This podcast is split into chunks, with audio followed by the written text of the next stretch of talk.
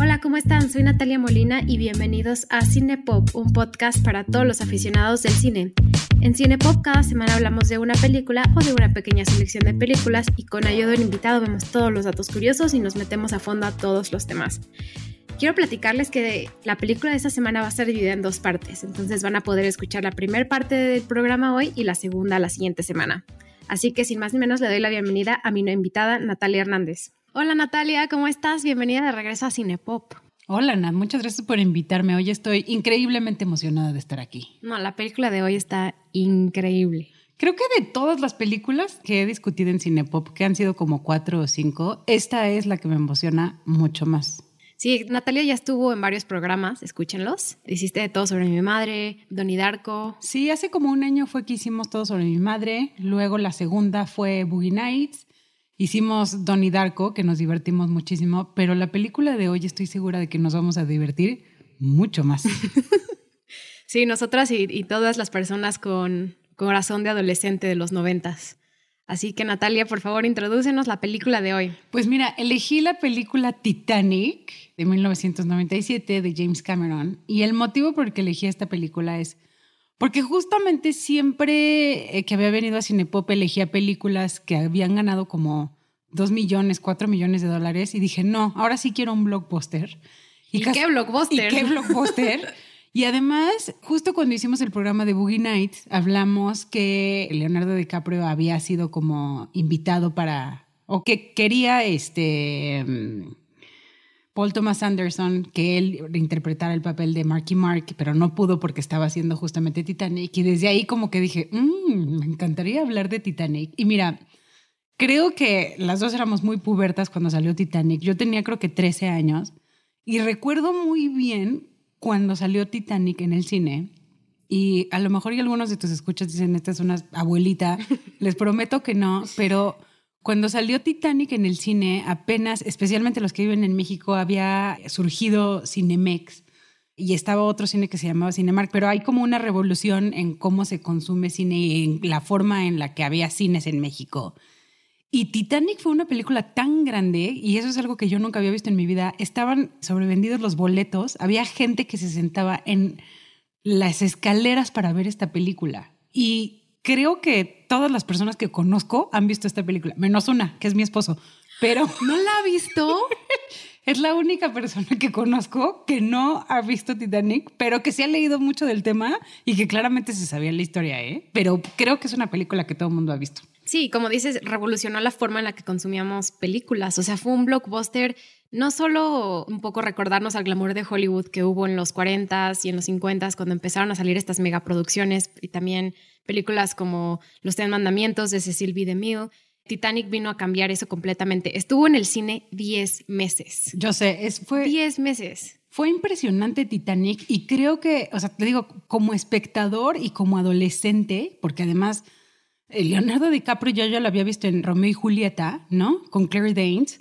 A Kate Winslet no la había visto mucho, pero pues es una edad en la que es como, obviamente Leonardo DiCaprio era muy atractivo back then por su cara como de niño, niña, ¿no? Y que fue una película que todo mundo iba a ver y la iba a ver varias veces, que estuvo, como dices tú, 10 meses en el cine, o sea, que todo mundo hablaba de Titanic, o sea, fue una locura, o sea, ver personas que estaban sentados en las escaleras y que intentaban comprar boletos un millón de veces para verla, está muy, muy cañón.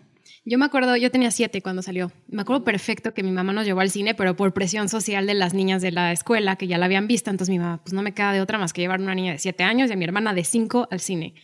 Y empezó bien mi mamá cuando son las escenas así más eróticas. Mi mamá, niñas, tápanse los ojos. claro que mi hermana y yo no nos tapamos los ojos, nos abríamos los dedos para verlo. Pero me acuerdo perfecto de esa vez y mi hermana se puso a llorar en la parte de, del final, entonces mi mamá se tuvo que salir con ella.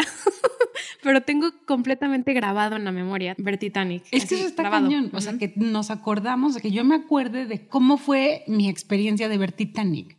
Ahora, eso también está interesante porque esa experiencia que tuve a mis 13 años cuando vi Titanic, a como fue ahorita que tengo 37, ha cambiado mucho y pude ver muchas cosas que en ese momento no veía, ¿no? O sea, a lo mejor ya a mis 13 años Leonardo DiCaprio era un personaje o un actor que me distraía porque lo encontraba increíblemente atractivo, hoy en día no lo encuentro tan atractivo, ¿no?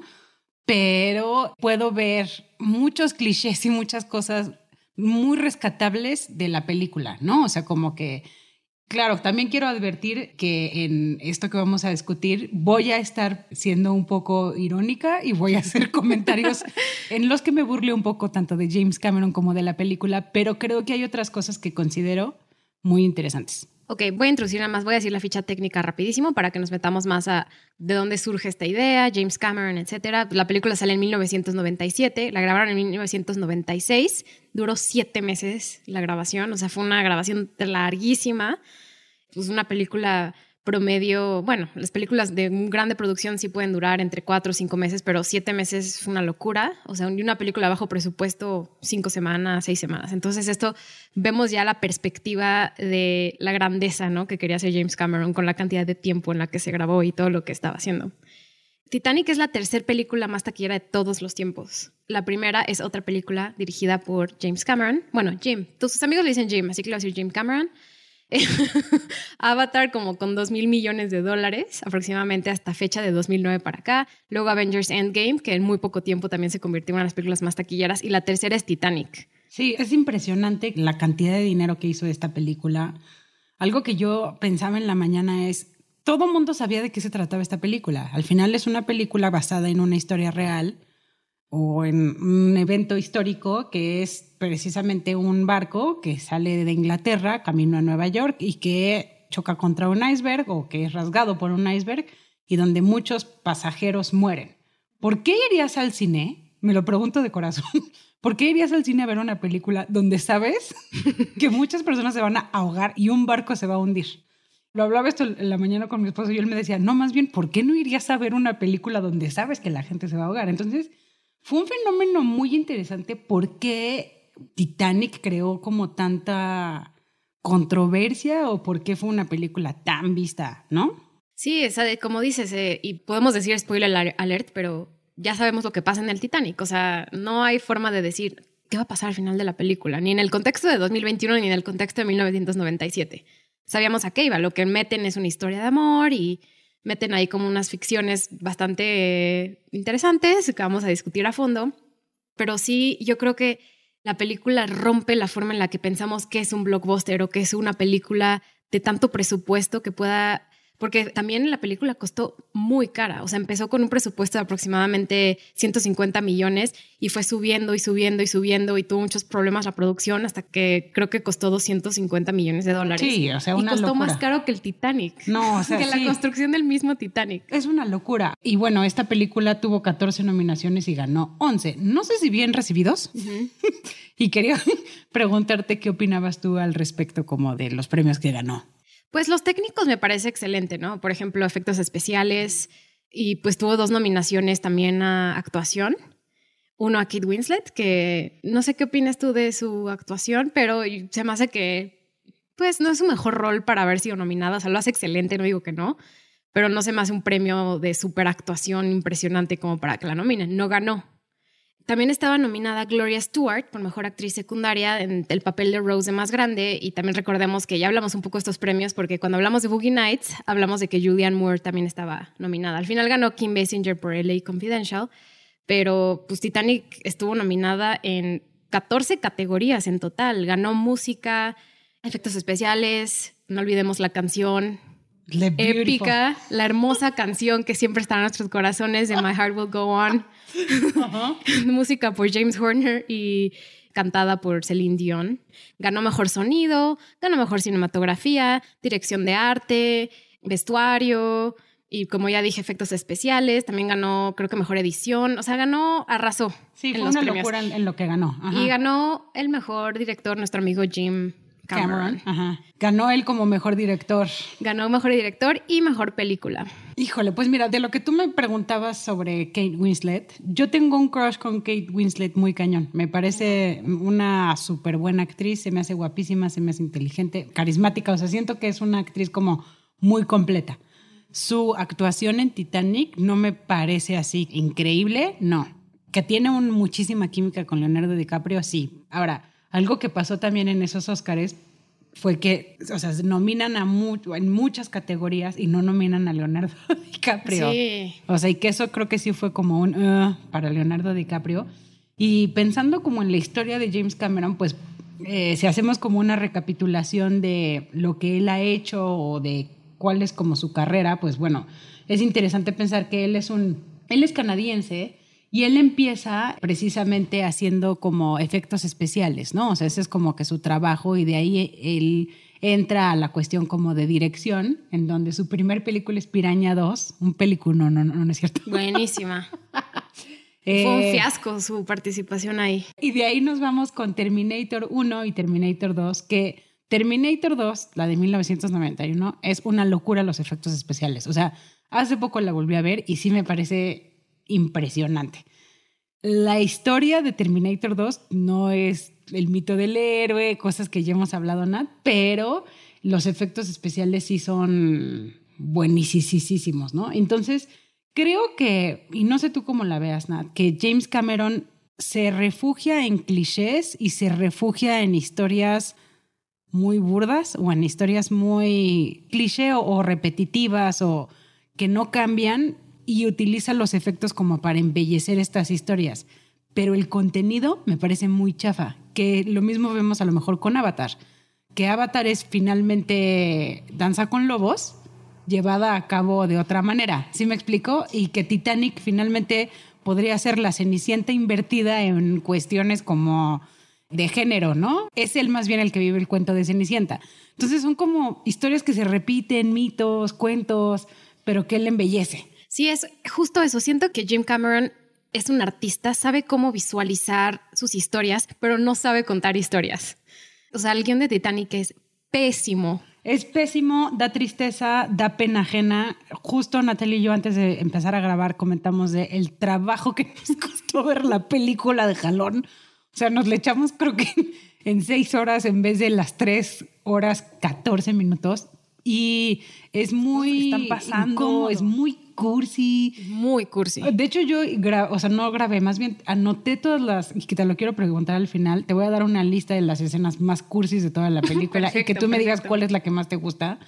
Pero son las, o sea, es- te digo, la historia de la Cenicienta, Danza con Lobos, o sea, de alguien que no se integra en el grupo o en la comunidad, o lo ves en Terminator en donde hay un héroe que está marcado y entonces viene alguien a protegerlo. O sea, es la misma historia que le has visto un millón de veces, pero están hechas súper padre y tienen unos efectos increíbles, ¿no? No, y exacto. Y fue gracias a su trabajo en Terminator y todo lo que logró con sus efectos, la forma en la que hizo una historia de forma visual, también contando como los elementos técnicos que fueron integrándose en los 80s y los 90s, creo que él lo supo aprovechar muy bien.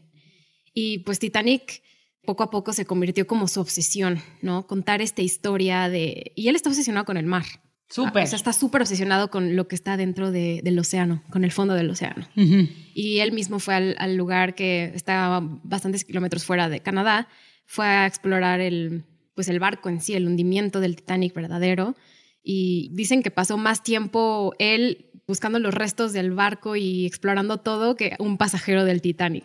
Sí, o sea, y se nota también como lo obsesivo que él es en esta película, ¿no? Sí, y su obsesión lo llevó a tener muchos problemas y de mala fama, de ser un director muy duro, no solo con sus actores, pero también con todo su miembro del crew. Ajá. No tiene buena fama, o sea, a lo mejor, como dicen, es un genio y que es un director muy meticuloso y muy apegado a sus sueños y a lo que quiere lograr, pero duro, muy duro. Sí, de hecho yo también leí eso, especialmente Kate Winslet la pasó pésimo en toda la grabación, a ella le dio influenza, también creo que se rompió alguna parte Sí. del cuerpo. O hipotermia, y creo. hipotermia creo que también le dio y en una escena que es precisamente en donde el barco ya se está hundiendo, pero hay como una ráfaga de agua que están intentando salir de un pasillo, ahí ella se queda atorada y casi se ahoga.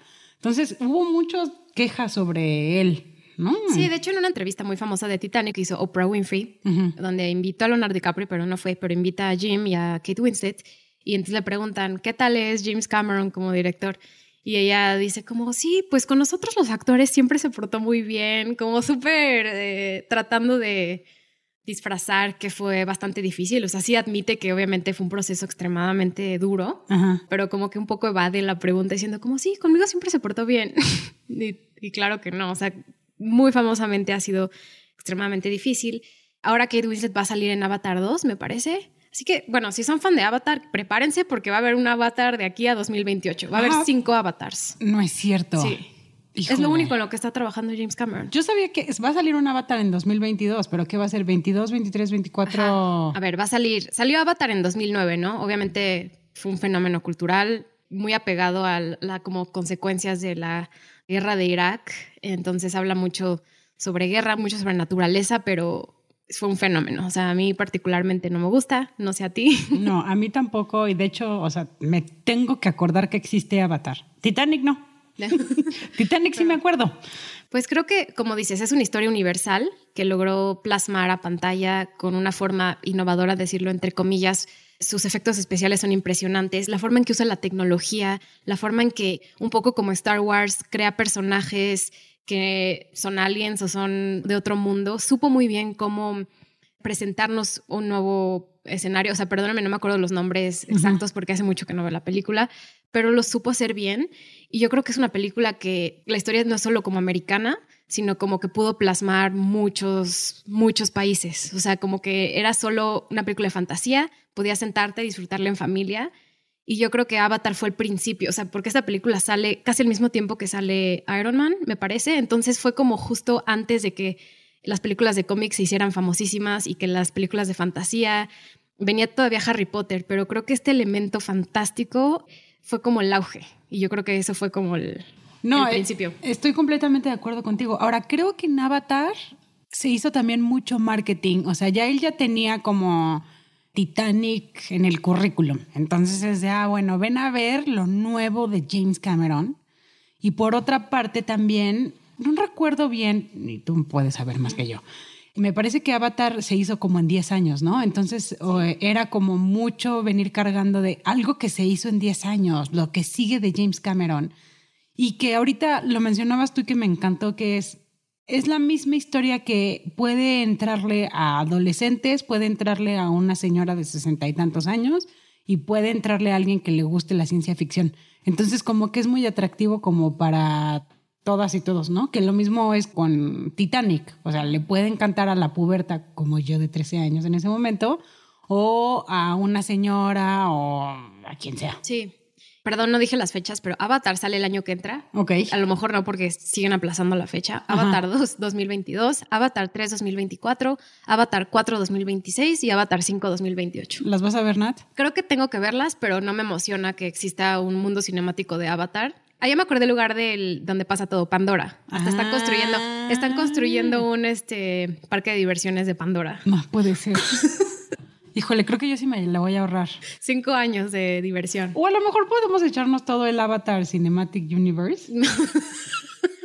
y luego lo venimos a destrozar aquí y podemos hacer Sí, eso. podría ser. Sería como un, un experimento interesante para como tratar de entender el contexto sociopolítico alrededor de Avatar, que sí es interesante. Pero pues qué flojera también que llevar esas mismas películas por tanto tiempo. Ahí es donde ves como la obsesión con James Cameron. O sea, Titanic se obsesionó y después de que hizo ese Titanic hizo como tres documentales. Se ha dedicado a la exploración del mar como posteriormente a Titanic muchísimas veces. Y ahora con Avatar, o sea, ni siquiera fue como solo una, ni dos, ni tres, o sea, cuatro cinco, o sea, es obsesión, obsesión, obsesión. Y yo no sé si va a seguir con nosotros James Cameron cuando salga la última película, o sea, Esperemos que sí. ¿no? esperemos que sí, faltan muchos años. Faltan muchos años. Yo creo que es momento de que entremos ya ahorita Claro. full con Titanic. Después de esta bonita presentación y cómo destrozamos a Cameron y con sus otras películas. Repito, Terminator, en algún...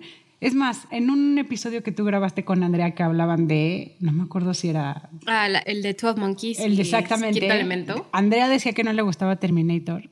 No, Andrea, desde aquí te lo digo. No es cierto. Terminator. Andrea, escucha esto. Andrea, escucha esto. Eh, Terminator, los efectos especiales, si los ves hoy en día, es una locura y es impresionante. Ahora, ¿qué hizo en Titanic? Y es justo de lo que queremos entrar hoy.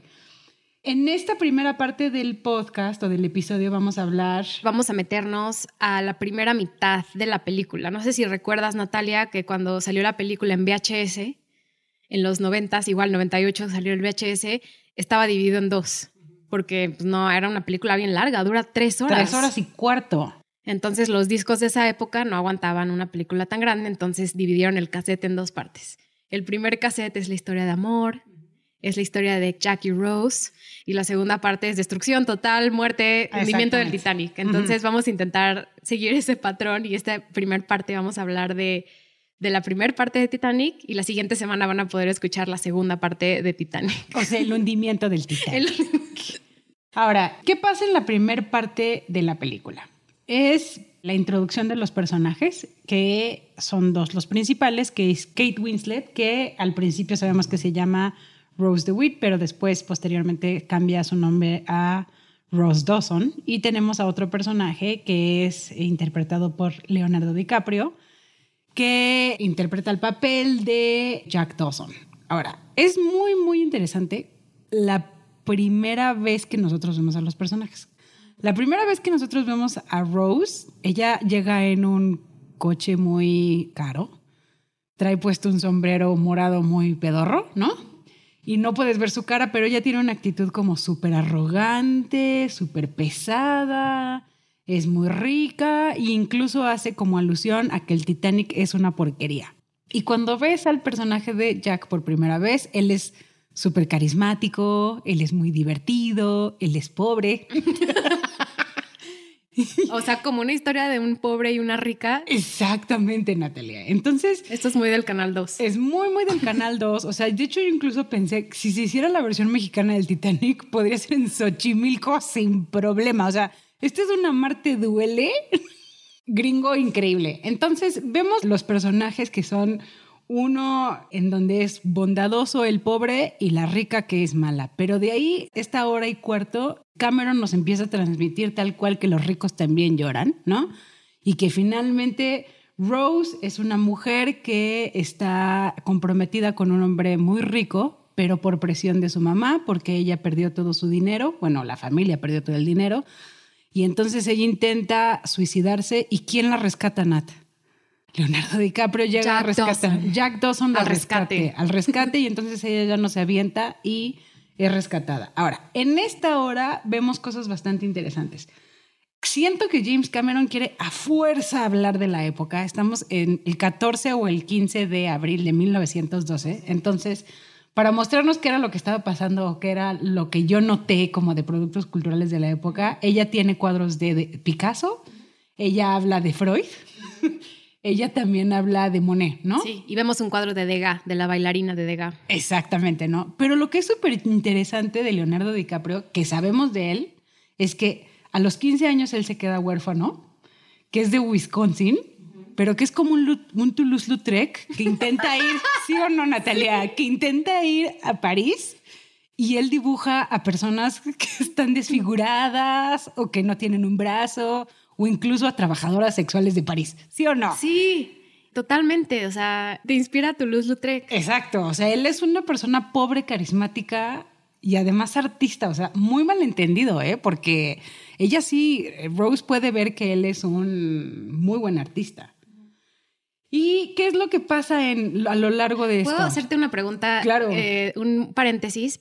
¿Qué opinas de esta, o sea, porque es una mezcla entre lo que pasó en la vida real, o sea, se hundió el Titanic en 1912, pero vemos o los cuadros famosos, o sea, creo que el cuadro de Picasso es Las mujeres de Aviñón, vemos Monet, o sea, vemos estos cuadros que, bueno, sobre todo el de Picasso, sabemos que ese cuadro no le pasó nada. Entonces, ese como juego de ficción con una realidad alterna, o sea, de que el cuadro esté dentro del Titanic, me pareció como muy interesante. ¿Tú qué pensaste entre esos instrumentos de o sea, de lo que pasó en la vida real y mezclarlo con esta historia de ficción donde sabemos que ese cuadro está bien. Híjole, yo creo que él lo, o sea, no sé si Cameron lo hace un poco como para dar veracidad a la historia, por una parte, y por otra, como para intentar meterte en los personajes un poco más. ¿No se te hace? Y lo mismo es porque yo también me puse a averiguar mucho sobre el corazón del mar, la joya magnánima. de la Exactamente. y al parecer sí existió esta joya no era azul, pero sí hay un toque como de verdad. O sea, como que no sé si es un poco como para engañar ahí al, al espectador de qué está pasando. Pero hay algo que está bien interesante en qué pasa en esta primera hora, porque es que me da mucha risa. Porque es el, como el proceso en el que Jack y Rose se están conociendo, ¿no? Entonces ella se intenta suicidar, pero entonces Jack le dice no te preocupes, pero entonces ahí viene el choque de clases en donde él va a una cena a primera clase, ¿no? Y conoce a Kathy Bates y entonces él recibe discriminación como por las personas de la primera clase, porque él no sabe comer bien, ¿no? Y luego él le dice, ¿sabes qué? Yo sí te voy a enseñar cómo se divierte la gente. Entonces la lleva a una fiesta en tercera clase donde ahí nadie la discrimina a ella, en donde ella se da un baño de pueblo súper rico. ¿Cierto, Nona? Sí, sí. Entonces... De ahí em, siguen una serie de peripecias, pero donde empieza lo malo, donde la cosa se pone de la fregada, es cuando ellos tienen sexo. Ahora, estaba yo hablando hace rato de que a todas las personas que yo conozco eh, ya habían visto Titanic menos mi esposo, pero mi esposo, justo, él ya había escuchado la crítica del filósofo eslovenio Zizek de Titanic. claro, porque ya la que lo hizo. No la vi. Platícame. Y si les interesa escuchar más de Zizek, también hablamos de él en el programa de Children of Men. Así Ah. que Zizek es alguien muy relevante a Cinepop. Siempre usamos sus teorías, pero Natalia, platícanos qué dijo Zizek de Titanic, por favor. Les platico y para todos aquellos que quieran buscar el video, lo pueden buscar sobre lo que él menciona. Es precisamente la tragedia que viven Jack y Rose. Es en el momento que ellos tienen sexo en el coche, que esa es una escena así como... Primero la escena en donde él la dibuja desnuda. Draw me like one of your French girls, ¿Qué opinas de esa escena, Nat? Es que es súper, o sea, me acuerdo de chiquita, me alteraba demasiado, era como ¡Ah! la escena donde la pinta y luego el sexo, así como que Ajá. de chiquita se me hacía. Ahorita veo en retrospectiva y digo, esa escena está pésima. Pésima. Pésima. Y súper forzada, ¿no? Ajá, extremadamente forzada, como que ni al caso. Eh, entiendo que él sea como un wannabe Toulouse-Lautrec, pero pues yo creo que es relevante como me gusta que tenga el, el collar Ajá. y el- la importancia como del collar simbólicamente de lo que significa que se va a hundir el Titanic. Y pues sí, me gusta. Y Jack la dibuja como muy serio. Que por cierto, el verdadero dibujo lo hizo el director James Cameron, no Ah, lo hizo ¿sí? Leonardo DiCaprio. Ajá.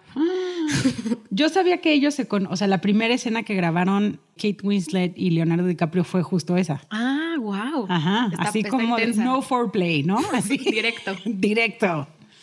Y justo son varias estas escenas como entre eróticas, románticas, que es primero en donde él la dibuja y luego la escena en donde ellos están teniendo sexo en el coche. Pero cuando terminan de tener sexo que los empiezan a perseguir, están justo él, ellos hablando y Zizek menciona cómo Kate Winslet o el personaje de Rose le dice a Jack, cuando lleguemos a Estados Unidos, yo me voy a ir a vivir contigo. De acuerdo a Zizek, esa sería la verdadera tragedia. que hubieran llegado juntos Ajá. a Nueva York, hubieran seguido teniendo sexo durante tres, cuatro meses y luego se dieron cuenta Que no. de que no se llevaban bien. Y Zizek lo interpreta como que es el que se estrelle el iceberg en el barco, es el castigo por haber transgredido estas normas sociales de las clases sociales entre los dos. ¿Sí me Mm, explico? O sea, ese es el castigo. Y también él plantea, que yo estoy completamente de acuerdo con él, este marxismo hollywoodense en donde al final Rose es una niña rica de 17 años, ¿no? Sí, a ver, ¿por qué men- menor de edad? También eso. Lo hubieran puesto ¿Qué de onda? 18. Exacto. ¿Qué necesidad? Era un año. Era un año. un año. La ponen a ella como una mocosa de 17 años, teniendo problemas por ser rica y porque se va a casar con uno de los herederos más chonchos de... Carl Hockley. Es- Exactamente. ah, Billy Zane, el actor. Entonces, ¿qué opinas tú de los personajes, Nat? Porque yo tengo una idea de Rose, pero te quiero escuchar a ti. Siento varias cosas que, como bien menciona GJ, y tú también lo explicaste extremadamente bien, esa relación no hubiera funcionado. Se conocen de un día. O sea, es como tan difícil, o sea, porque la película es tan larga y pasan muchas cosas, llevan un día conociéndose y ya están súper enamorados. De hecho, Jim Cameron, cuando hizo el pitch a 20th Century Fox, dijo, esta quiero que sea como una película de Romeo y Julieta en un barco. Dios santo. Ajá. Kate Winslet cumplió en el set 21 años, Leonardo DiCaprio creo que tenía 22, entonces, en mi opinión, pudo haber apegado más a sus edades, porque siento que Leonardo DiCaprio sí se veía chico, pero Kate Winslet no parecía de 17. No, y yo me acuerdo que le tiraban incluso feo a Kate Winslet porque decían que se veía, uno, ahí, ¿qué onda con el machismo? O sea, Ah, cuando salió, que se veía gorda, Ah, no manches. no manches, y que también se veía muy vieja en comparación de Leonardo DiCaprio. Digo, Leonardo DiCaprio tiene una baby face. Y ella tenía baby fat en sus cachetes. O sea, no es que estuviera gorda, no, No, para nada. ¿No? No, de hecho está muy delgada, pero la, la idea que tenemos de cómo tiene que verse Sí. alguien delgada es diferente. O sea, pero pues no sé.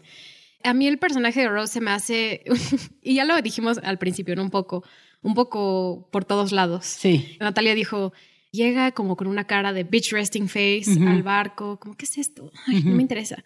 Y luego ya empezamos a conocerla más, pero siento que su cambio completamente de 360 grados es demasiado rápido. O sea, en dos días no cambias así de parecer y como paint me like a French girl, Jack. O sea, no. Y Jack siento que es como un personaje completamente irreal. Lo pintan casi como el chavo perfecto, como todas las idealizaciones que tenemos en hombres. De hecho, estaba escuchando un podcast donde dijeron lo único que faltaba es que fueran a la cocina y Jack le cocinara una super cena. O sea, era lo único que faltaba. Sabe dibujar, era caballero, era guapo, la salvó. O sea, todos los estereotipos del el hombre perfecto los tiene Jack. No, y incluso ahorita que lo mencionas, tiene toda la razón. O sea, el speech que él le da, o sea, la salva de ella quererse suicidar, ¿sabes? Es un hombre que entiende a la mujer, que la protege, que la cuida, que si ella quiere tener relaciones sexuales no la juzga, que cree que su cuerpo es perfecto. Y incluso el último speech que le da, o sea, ella está en una Ah, sabe bailar también. sabe bailar y sabe bailar muy bien. Pero están ellos dos en el mar muriéndose y él le dice, no dejes de ser tú, ¿sabes? Ay. Así como, tú tienes que seguir adelante, ¿sabes? O sea, no, me estoy cagando de frío, me estoy muriendo en este momento o qué onda, si no es, tienes toda la razón, él es perfecto y es bondadoso. ¿Y crees que sea perfecto porque sea pobre?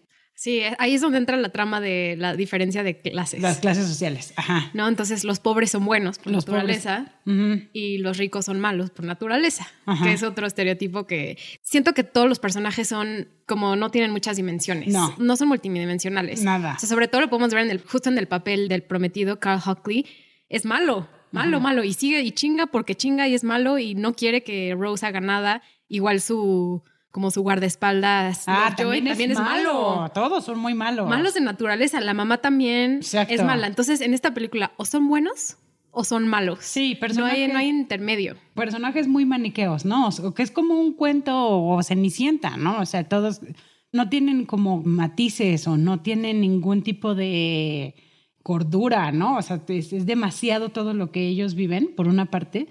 Y por otra, también estoy pensando, cuando ella va a la fiesta de tercera clase, parece que Rose, la que se estaba intentando suicidar hace ¿Un minuto? 18 horas antes, ya no tiene ningún problema, ¿no? O sea, como que, que es esto que mencionaba Zizek, ¿no? O sea, como que ella cuando se da su baño de pueblo, se divierte como con la tercera clase, ¿no? Entonces ella ya se le quitan todos sus problemas. O sea, y eso es otra cosa. Los de tercera clase, ninguno parece pasarla mal. No, No, o sea, son, bien. todos la pasan muy bien. Solamente los ricos tienen problemas.